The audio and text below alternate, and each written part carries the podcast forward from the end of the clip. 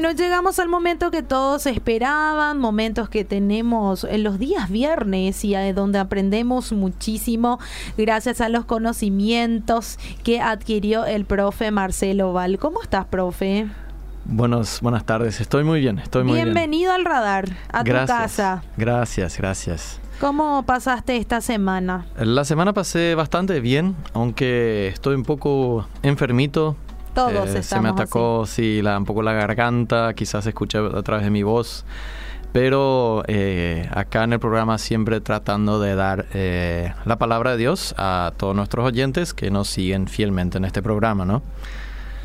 Bueno, hoy estaba anunciando a la gente, bueno, durante la semana luego ya, ¿verdad? Eh, pedimos que la gente traiga eh, también sus recomendaciones, ¿verdad? Para los bloques de Biblia y Tereré que quieren aprender. Y una oyente eh, propuso, la oyente propuso el tema del velo de la mujer, ¿verdad? Quieren saber bíblicamente qué, qué, significa el velo, de dónde proviene, ¿verdad? Y un montón de cosas que acarrea el velo de la mujer, ¿verdad? Obviamente muchos podrán estar de acuerdo, otros no podrán estar de acuerdo, pero lo cierto es que nosotros en este espacio la tenemos al profe Marcelo Val y él es el que va a a dirigir ese, esa propuesta de nuestra oyente querida. Nuestra oyente se llama Andrea, Andrea de la ciudad de Luque, la que envió esta propuesta. Así que Andrea, estate atenta porque hoy vamos a hablar de tu propuesta. Sí, muchas gracias por la, eh, la hermosa pregunta y creo que es una pregunta muy pertinente. Porque si vos te fijas en las iglesias, casi ninguna iglesia utiliza el velo. Y muchas veces encontramos acá en 1 Corintios 11, nuestro texto que habla de este tema, habla de que se tiene que usar el velo. ¿Y qué hacemos con eso? ¿no? Parece una contradicción. Y yo creo que la iglesia ha tomado decisiones a lo largo de la, de la historia que, que, han llevado a que la mujer hoy en día no use el velo. Ahora, yo no quiero argumentar acerca de que, dijo la iglesia en cierto tiempo. Yo no quisiera hablar mucho acerca de, de qué debe hacer cada mujer con su conciencia y su vida. Porque en primer lugar no soy mujer. Y en segundo lugar, ah. este, miren, siguiendo a mi palabra no van a llegar al cielo sino siguiendo la palabra del Señor. Entonces, haciendo estas dos cosas de antemano claras, eh, yo quisiera presentar como, como yo lo entiendo a este texto, teniendo en cuenta un poco eh, la historia y el contexto cultural en que se encontraba. Y al escuchar uno la palabra cultural, seguramente algunos ya se asustan, bueno, esto es totalmente cultural o no, ¿verdad? O es teológico. Bueno, pues eh, Pablo argumenta que eh, ahí empieza con que es algo teológico porque dice la cabeza de la mujer es el hombre, la cabeza del hombre es Cristo y la cabeza de Cristo es Dios. Entonces ahí eh, tiene que ser em, teológico. Yo creo que es ambos los dos, como se dice en buen castellano paraguayo, ambos los dos, eh, que es un argumento teológico, pero dentro de una cultura tiene dos cosas en conjunto porque no podemos separar totalmente la cultura y un mensaje dado, eh, un mensaje teológico fuera de la cultura. Por ejemplo, eh, un ejemplo muy fácil es el beso santo que Pablo muchas veces dice eh, que se saluden con el beso.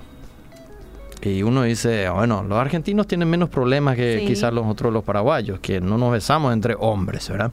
Eso es cosa rara para nosotros. Es algo cultural. Y algunos rusos eh, dan besos en la boca sin tener ningún problema. Bueno, ahí ya nos asustamos mucho, algunos piensan en otras cosas y hay culturas que no les gusta luego besarse para nada, ni entre pareja ni nada. Mm. Entonces, eh, este mensaje yo creo que es, eh, en primer lugar, no necesariamente un, un mensaje que quiere subordinar a la mujer. Yo creo que se trata de otra cosa. Eh, yo no digo que la Biblia no hable de, la, de cualquier subordinación, sea la mujer o el hombre, pero este pasaje en específico yo creo que tiene que ver con eh, el específico uso del velo. o sea, el cubrirse el cabello. Ese es el problema que Pablo ataca acá. Y, es interesante que normalmente y muchas veces se entiende que este pasaje trata de corregir a las mujeres que no se quieren subordinar y en segundo lugar que el velo es símbolo de esta subordinación. Mm. Ese muchas veces ha sido eh, la interpretación de este texto y asume estas, estas eh, conclusiones de este texto, asumen dos cosas. Primero, que la mujer sea el problema. Mm. Eh, asume que acá el problema no es el varón, sino la mujer.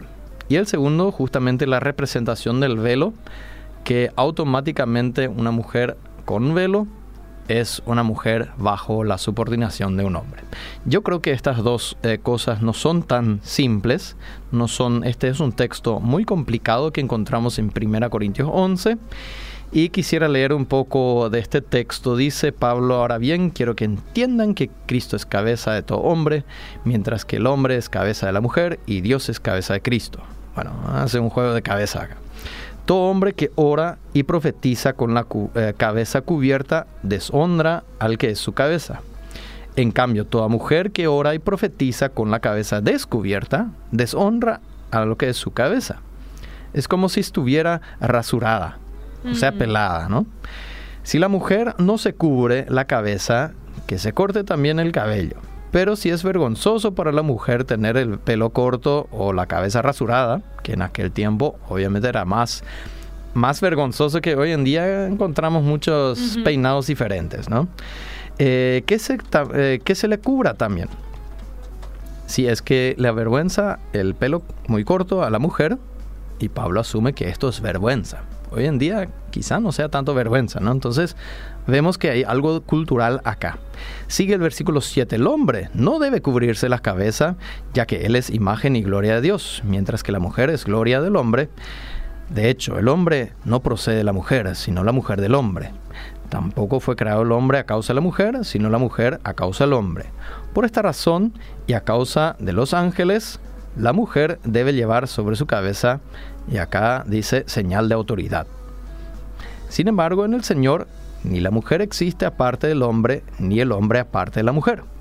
Porque así como la mujer procede del hombre, también el hombre nace de la mujer. Pero todo proviene de Dios. Juzguen ustedes mismos. ¿Es apropiado que la mujer ore a Dios sin cubrirse la cabeza? ¿No les enseña la misma, el mismo orden natural que las cosas que es una de las cosas que es una vergüenza para el hombre eh, dejarse crecer el cabello, mientras que una gloria para la mujer llevar cabello largo, es que a ella se le ha dado su cabello como velo. Y si alguien insiste en discutir este asunto, tenga en cuenta que nosotros no tenemos otra costumbre, ni tampoco las iglesias de Dios. ¿Cuál es esta costumbre? Vos sabés que, profe, eh, eh, discúlpame que te interrumpa, pero tenemos en serio un récord de audiencia acá en el, en el en ah, el Facebook Live, así que manda un saludo para toda la gente que nos está escuchando. Y voy a ir leyendo las preguntas. Si de por ahí tienen alguna pregunta en específica, vayan ya preguntando sobre el velo y voy a ir leyendo de a poco mientras el profe desarrolla la, el, tema. Sí. sí. Muy bien. Gracias, querida audiencia, y aprecio eh, el interés porque esto es una, un pasaje difícil y yo eh, entiendo que hay posturas diferentes. Yo no quisiera ganarme enemigos, pero quisiera tratar de, explicar cómo yo entiendo este pasaje. Esa es mi intención acá. Eh, en primer lugar, em, lo que viene del versículo 3 hasta el 10, que es todo la cabeza y el velo, eh, yo creo que tenemos que eh, entender de acuerdo a la conclusión que Pablo da, que encontramos en el versículo 11 al 12. No sé si tenés los versículos 11 y 12. A ver, la conclusión bueno, em, justamente una oyente me está diciendo que eh, leamos otro, otro tipo de traducciones también porque ella quiere entender también y no tiene la Reina Valera, me dice. Ahora vamos a leer la NBI. Sí, yo, yo he em, leído la NBI. Ah, lo que leí fue NBI. Bueno, voy a leer el Biblia de las Américas entonces yo. Eh, vamos a esperar un ratito porque va a tomar mucho tiempo. ¿Qué tal si hacemos lo siguiente? Mm. Eh, vamos a leer el, el, versículo 10 que ocurre justamente, es el, el más discutido, el versículo 10. Primera de Corintios 10. 11, 10. 11.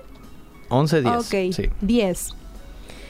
Bueno, ¿qué dice? Por lo tanto, la mujer debe tener un símbolo de autoridad sobre la cabeza por causa de los ángeles, dice.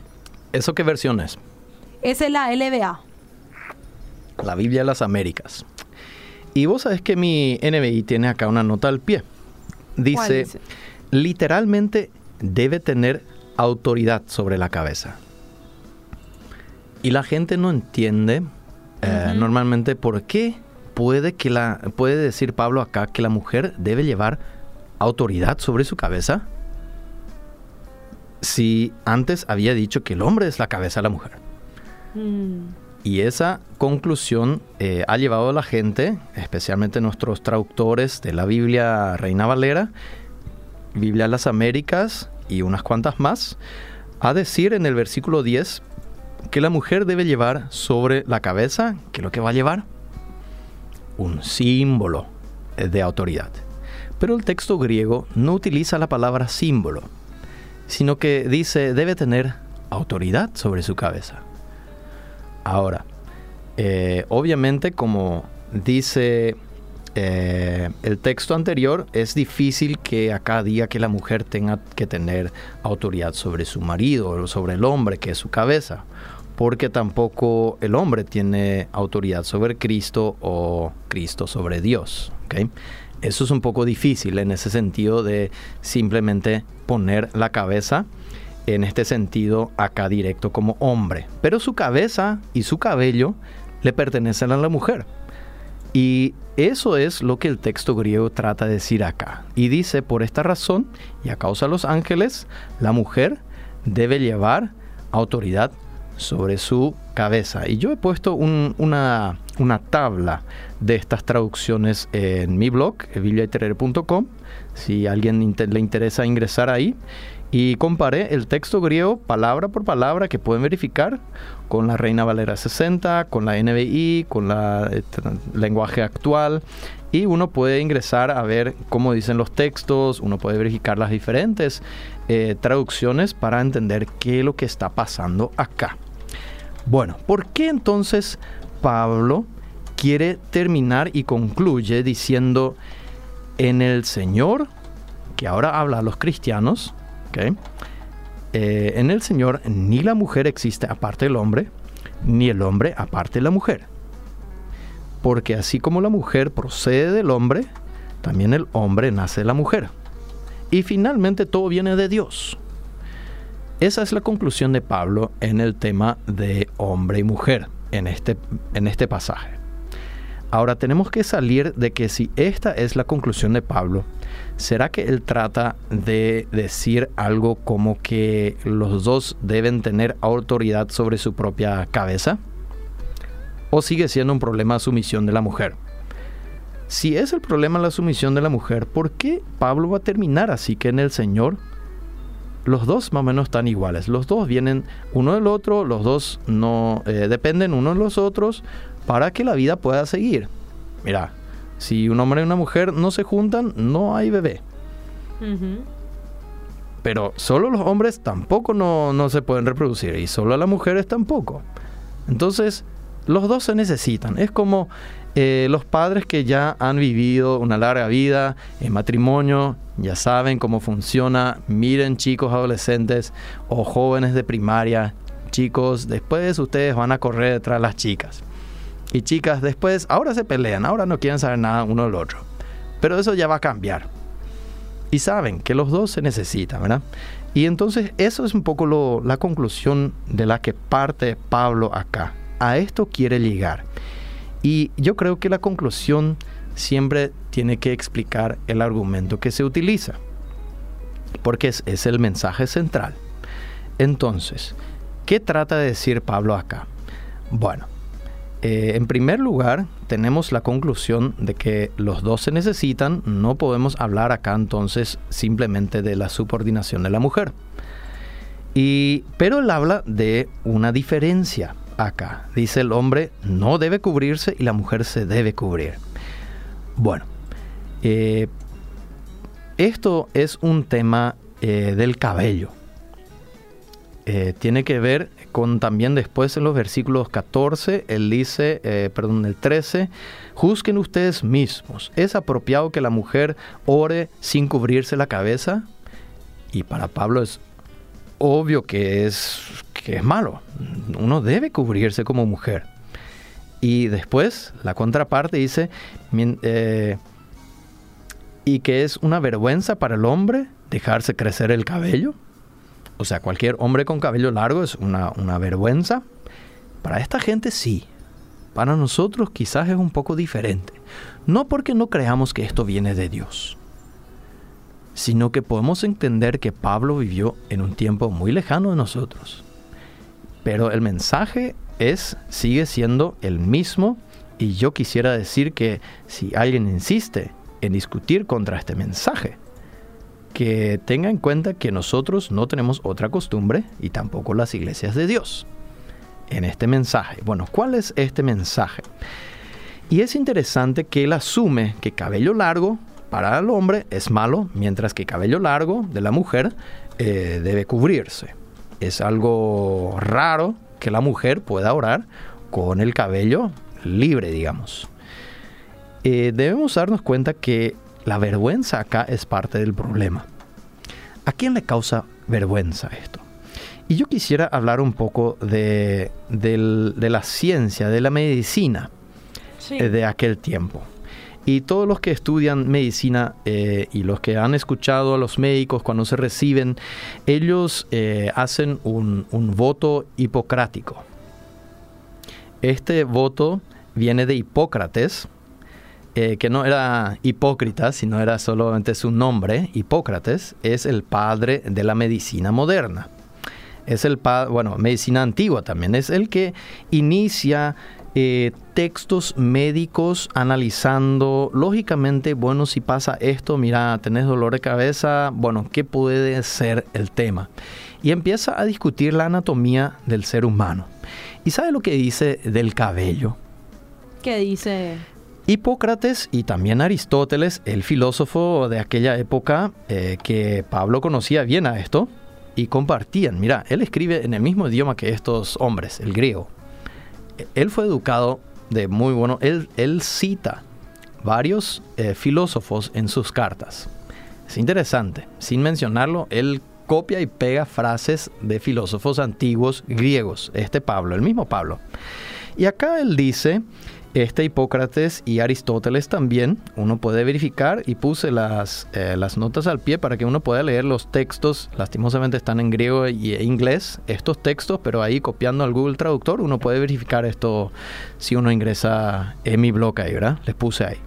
Dice, Hipócrates y Aristóteles, los dos y todos sus discípulos creen que el, cabello es un tubito eh, vacío y todos los tubos vacíos en el cuerpo, como tenemos venas, por ejemplo, o intestinos, eh, son dados y, tratan de absorber líquidos.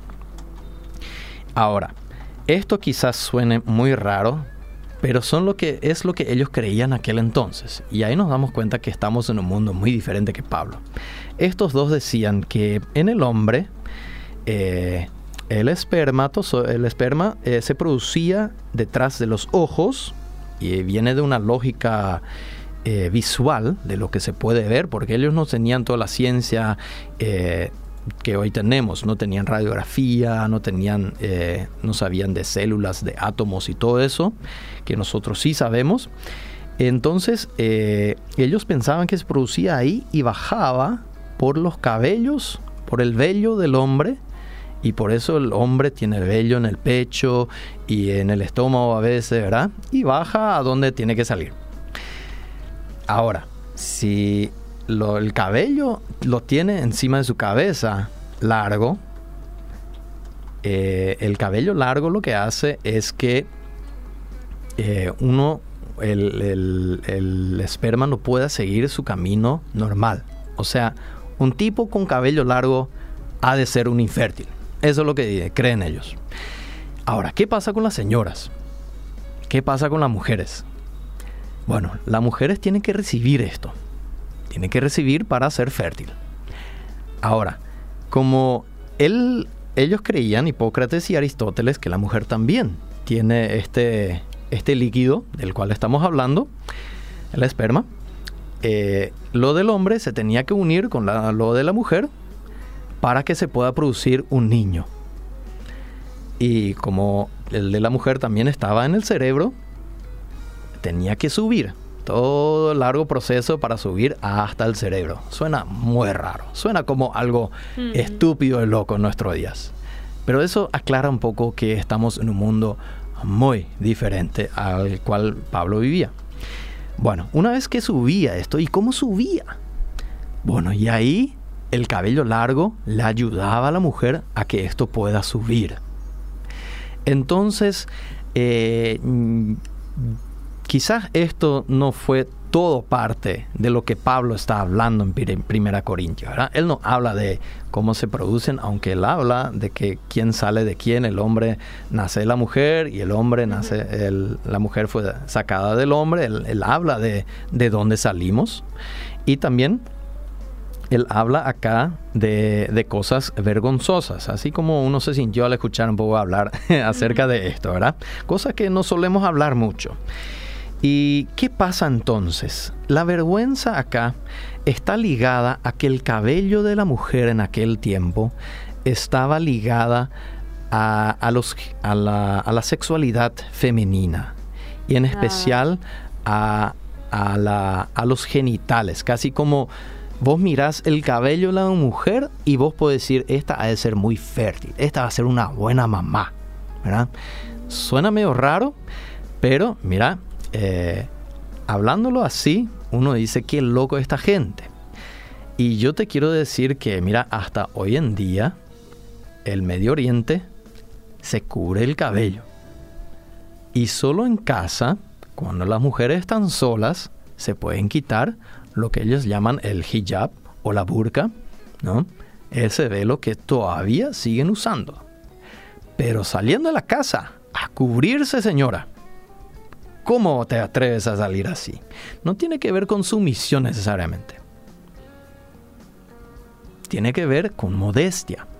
Ahora, digamos que hoy en día algunos dicen que eh, la lógica paraguaya se sentía en la mujer en la cadera. Dependiendo de la cadera, uno podía medir su fertilidad, más o menos, ¿verdad? y digamos que ahora la, mujer no se cubría la cadera. Uh, y más todavía cuando quiere orar. Ahí tendríamos un problema en la iglesia también. Mm. Y, eso es parte porque la, la, gente hoy en día insiste todavía en las señoritas que se visten como modestia en la iglesia. Y creo que es bueno, creo que es bueno. Y miren, ¿por qué? Eh, ¿Qué más hay de esto? No es solamente esto, eh, una vergüenza, sino que Pablo concluye diciendo que la mujer debe tener autoridad sobre su cabeza. Justamente acá un oyente mm. está preguntando esto. Dice, la sujeción de la mujer ante el hombre es algo que no se puede evitar en las enseñanzas de la Biblia, dice, ya que es una disciplina la mujer en la caída del Edén, él se enseñorará de ti. Y ciertamente en Dios somos todos iguales en valor, dice el oyente, pero la pregunta es, ¿por qué la mujer debe usar una señal de autoridad en su cabeza por cual por cuada de los ángeles, dice. ¿Qué relación, sí. ¿Qué relación tiene este aspecto en la sujeción de la mujer y los ángeles? Dice. Genial el tema y el programa como siempre. Sí. En primer lugar, yo no discuto nada de eso, eh, de que mujer, hombre, yo no quiero entrar en ese tema ahora porque no nos va a dar el tiempo. Lo que creo que este texto no habla de ese punto. Ese no es el punto de este texto. No tenemos que leer eh, lo que queremos nosotros sacar de la Biblia, sino que lo que trata de decir el texto.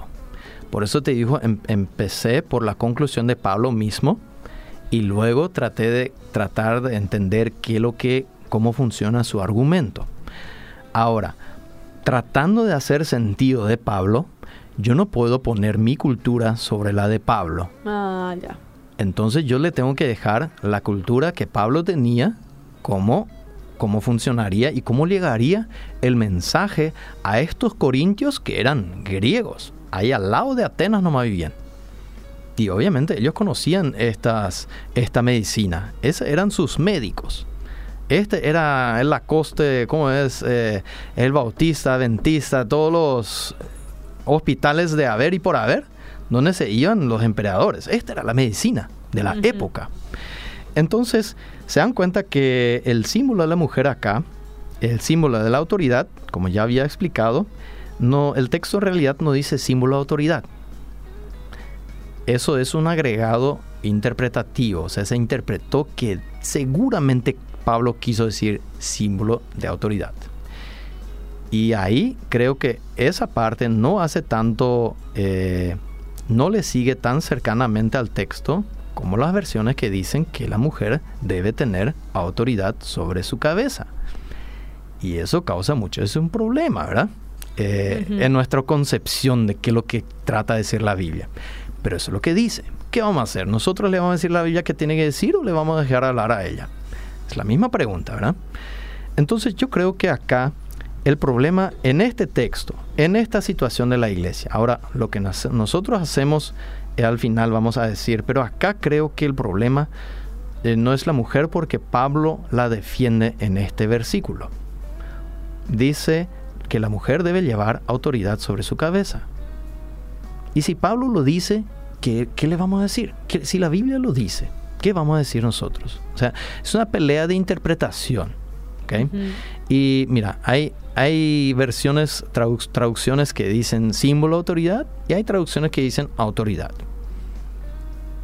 Ahora, yo no me quiero meter en el tema de subordinación de mujer, hombre, este tema es muy largo eh, y es muy amplio y hay mucha, mucha pelea de repente puede ocasionar, aunque yo no soy mucho de pelearme. Eh, pero sí de dialogar sobre los temas, ¿verdad? Y esta es la, idea de, hablar sobre este tema. Ahora, si acá Pablo dice que la él, él le explica a la gente, la mujer debe tener autoridad sobre su cabeza, eh, me parece que él ve un problema que hay otros que no le dejan cubrirse su cabeza a esta mujer. Y si uno ve las leyes romanas y griegas de aquel tiempo, uno se da cuenta que solamente las, la clase alta podía velarse el cabello. Todas las esclavas, todas las que se liberaron de ser esclavas, no podían, no estaban permitidas de usar el velo. Es como que, imagínense, señoritas y mujeres, ustedes no están habilitados a usar remera. Mm. No pueden cubrirse están muy vulnerables. Están muy vulnerables. Mira, eh, vos te vas al mercado y así tenés que irte. Si hay un policía ahí, te manda a la cárcel o algo, no sé. Eh, pero acá Pablo trata de explicar que la mujer debe tener autoridad. O sea, si ella se quiere vestir con modestia, que se vista con modestia. Y mucho respeto, imagínense los musulmanes que se convierten a Jesús no van a querer exponer todo su cabello a todo un grupo de, gente en la iglesia. Ahora, yo creo que eh, esa cultura quizás está más cercana a lo que Pablo trata de decir que la nuestra hoy en día.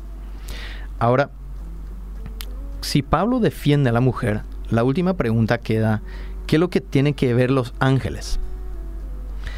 Y eh, la primera pregunta es si estos ángeles son humanos o son celestiales, porque la palabra ángel puede ser traducida también simplemente como mensajero. Eh, yo creo que los ángeles, como estamos hablando eh, de profetizar y orar, estamos dentro del culto acá, Em, los ángeles participan en los cultos. Es una, una creencia que encontramos eh, en Hebreos también mucho y encontramos en los rollos de Qumran, que son de la época de Jesús, ahí de Pablo, que los judíos creían que esto sucedía.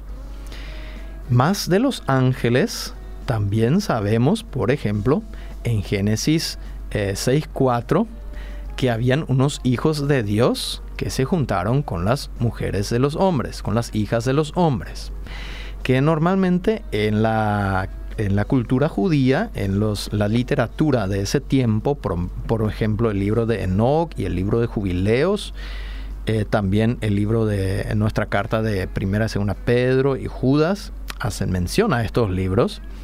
O sea, comparten literatura. Eso no dice, no dice que estos libros también son Biblias, pero comparten una creencia, una, una, algo cultural, digamos, si, si quieren. Eh, que los ángeles habían caído por la belleza de las hijas de los humanos. Y los descendientes estaban, dice Génesis, antes del diluvio, estos Nefilim o los gigantes, y también después del diluvio. O no se murieron en el diluvio, que dice que todo, todos, se, todos se murieron, o volvió a pasar esto. Y quizás las mujeres al, convertirse a esta religión que Pablo estaba proclamando, tenían miedo cuando escucharon esta historia de Génesis. Y estas esclavas que no estaban eh, permitidas de cubrirse, Ahora Pablo decía gente, dejémosle que se puedan cubrir. Acá nosotros no queremos clases sociales dentro de la iglesia. Acá todos tenemos el mismo valor ante Dios, como dijo nuestro oyente, y eh, que se puedan cubrir todos con su modestia que uno decida. Y no que solamente el, el marido decida sobre la mujer, sino también una mujer de clase alta no decida sobre una mujer de clase baja, que no se puede vestir con modestia. Y teniendo este tema de la, del cabello que sea algo sexual y los ángeles acá que han caído por algo sexual, como dice Génesis, ¿no? yo, yo creo que hace sentido en este, en este contexto de que Pablo esté hablando de esto. Porque, miren, uno dice, pero no tiene nada sexual el, pasaje. Bueno, uno dice, eh, hay deshonra, hay vergüenza, hay eh, otras cosas, por ejemplo, la gloria de alguien, que el hombre eh, fue, fue creado no para la mujer, sino la mujer para el hombre. Acá hablamos de creación, ¿no? Y justamente Ustedes, dice él, en el Señor, todos vienen de Dios. No se dejen llevar a que venga cosas de otros lados, como por ejemplo estos gigantes que salen de los ángeles que han cometido estas atrocidades. Entonces, esta es un poco la, la idea que como yo entiendo este texto, no porque yo quisiera pelear por mujeres, no quisiera simplemente encontrar una explicación porque a mi esposa no le gusta usar velo, eh, sino para tratar qué es lo que realmente dice el texto y tratar de serle fiel. Esa es mi, mi intención. Y concluyendo, se puede decir, el cubrirse el cabello tiene un, un argumento teológico, que los ángeles pueden volver a caer, como sucedió en Génesis 6.4. Uno puede verificar ese pasaje y lo va a encontrar. Que, y esto fue parte de la razón del diluvio. Si uno lee bien el pasaje hasta Génesis 10, eh, donde ya empieza el tema del diluvio, eh, esto está relacionado. Pero además también contiene un elemento cultural. Y este elemento cultural es que la sexualidad expresada a través del cabello largo de la mujer eh, se tenía en aquel entonces, pero nosotros, con una ciencia diferente, y una anatomía diferente, no la tenemos en este sentido. Sí que la modestia sigue siendo un principio importante hoy en día para las iglesias. Por eso, esa costumbre seguimos y no queremos discutir ni tampoco las iglesias de Dios. Yo creo que esa es la conclusión de, de Pablo. El pasaje no trata de la autoridad del hombre sobre la mujer, sino de la mujer sobre su propia cabeza. Perdón. Y ese es un poco lo que Pablo trata. De decir. Sí, tomale agua, tomale tu tereré ahí, profe. Voy a leer mientras los mensajes que me envían eh, la gente aquí desde la página de Obedira y también eh, nuestro número en 0972-201-400. Acá en la página dice, les estamos escuchando con mi esposo desde Capiatá. En acá dice muy interesante el tema, bendiciones. Acá también me envían, dice, hola Fabi, yo iba en un culto cristiano y ellos no se cortaban el pelo, pero yo eh, no, no usaba nada sobre la cabeza. Polleras largas también usan y tienen muchas... Eh, y, y tiene muchas eh, regalas, reglas, dice, vamos a decirle, de no pintarse el cabello, no pintar las uñas, muchísimas cosas aparte de esto, dice. Tiene, eh, soy William.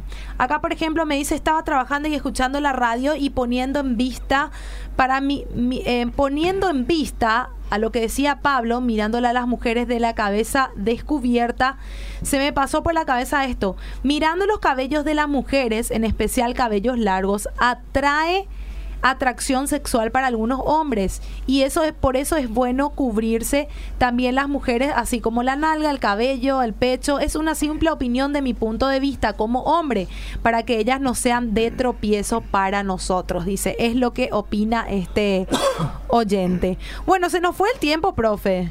Se nos fue el tiempo. Yo creo que la modestia justamente debe quedar en manos de la mujer. Se me fue la voz, perdón. Pero este es el mensaje que creo que Pablo trata de transmitir. Bueno, muchísimas gracias, profe. Nosotros nos reencontramos nuevamente el viernes eh, con un tema bastante interesante nuevamente aquí en Biblia y Tereré. Eh, si vos querés eh, proponer algún tema, por supuesto, podés escribir al 097 2201 400.